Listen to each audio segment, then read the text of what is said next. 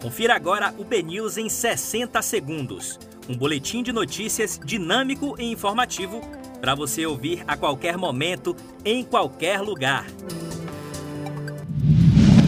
Quinta-feira, 29 de outubro, um excelente dia para você. Eu sou Léo Barçan. Vamos aos principais destaques da Bahia, do Brasil e do mundo agora no BNews 60 segundos. Coluna na Sombra do Poder destaca castração eleitoral. TSE joga luz sobre a carreira de Marcel Moraes e escancara que narrativa de protetor dos animais teve como pano de fundo falsas ações de filantropia com fins eleitoreiros. 78% dos recursos distribuídos para as eleições foram para candidatos veteranos.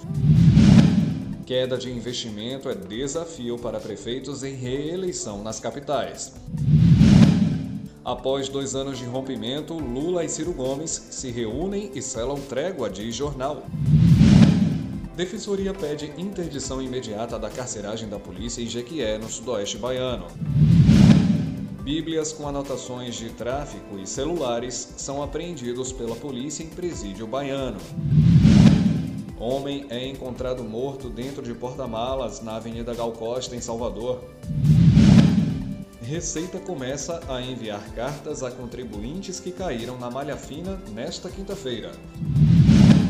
Bolsonaro quer 5G seguro e telefonias terão de abrir redes para garantir velocidades.